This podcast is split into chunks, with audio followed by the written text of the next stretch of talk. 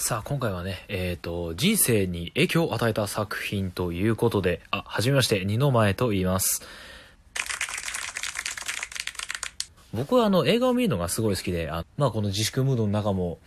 家でいっぱい映画を見て過ごしてます。今日もトイストーリーの3と4をはしごしたりとかもしたんですけれども、そんな僕がですね、映画好きになった理由の作品がありまして、まあそれについてちょっと紹介したいと思います。それがですね、えー、皆さんご存知かと思いますが、えースクール・オブ・ロックという作品でございます。えーこの作品なんですけれども、まあ、売れないロックバンドのギターボーカルが、小学校の先生になりすまして、ロックの授業をするというのが主なメインの話なんですよ。主演は、えーここ最近だとジュマンジシリーズでおなじみですね。ジャック・ブラックが主演を務めています。スクール・オブ・ロック。まあ、同名のラジオもあるんでね、それを聞いてるっていう人もいたんじゃないかなと思うんですよ。もう中学生、高校生の時に聞いたんですけども、まあこれハマったきっかけがまあそのラジオだったんですよ。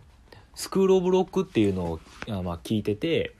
あのーたまたまその映画のスクール・オブ・ロックの方に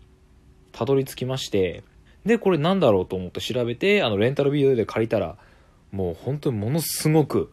面白かったっていうのが、簡単に言ってしまえばそういうことなんですけども、このスクロール・ブ・ロックの魅力は、なんでしょう、あのロックが、ロックミュージックがいっぱい出てくるところですね。えわざわざ、あの、直談判した ACDC であるとか、あとジミー・ヘンドリックス、そうですね、あとは、あドアーズ、えブラック・サバス、ディープ・パープル、とか、とか、あのもう、ロックの世界で超有名人ばっかりを集めた作品なんですけども、まあこれがねかっこいいんですよ。本当に子供たちがロックによってあの優等生の殻を破っていく姿とかあの主人公が主人公のデューイがあのロックを通じて成長していく姿。これも一つの魅力ですね。何回見ても泣いちゃうんですけどもあのその映画の中で子供たちが最後に演奏するあのスクール・オブ・ロック曲があるんですよね。これがまたすっごくかっこいいんですよ。子供たち本当にあのオーディションで選ばれて楽器が弾けるか歌を歌えるかっていうところから始まってるんでもう子供たちの演奏もすごいですしデューイもうクライマックスでデューイがクビになることが決まってるんですよね。そこに対してのあの This is last exam っていうこれが最終試験だっていうところのかっこよさ。もう分かってるここで終わるって分かってるからこそのあのかっこいいセリフ。でもそれをロックに乗せてまあなんてことないぜみたいな。これが俺たち俺からの最後のメッセージだって歌の中に載せる。やっぱこれがあの歌の源流ですよね。歌っていうのは音に乗せて誰かに気持ちを伝えるのがメインですから。っていうところのかっこよさもあってこの映画本当に大好きになりまして。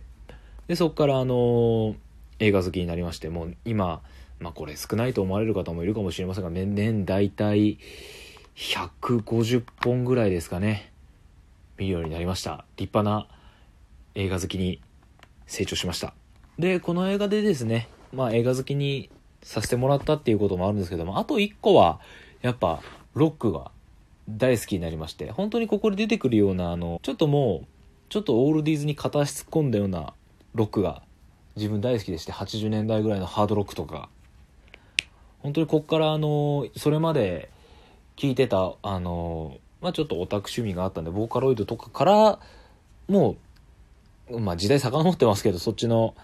ハードロック趣味が開花しましてもういろんなバンドを聴くようになってさらに自分の音楽の幅が聴く音楽の幅っていうのも広げてもらった。そしてあの何よりこう心にロックをそれでまあいろんな局面を乗り切ったじゃないですけど就職だったり、えー大学の受験だったりそういう局面をあのロックと共に乗り越えてきた。そういうあの思い出がいっぱい詰まった作品なんでこのスクール・オブ・ロックという作品。いやもうぜひこれ皆さんに見てもらいたいですね。いやもう本当にこれいい作品。いることならもう今から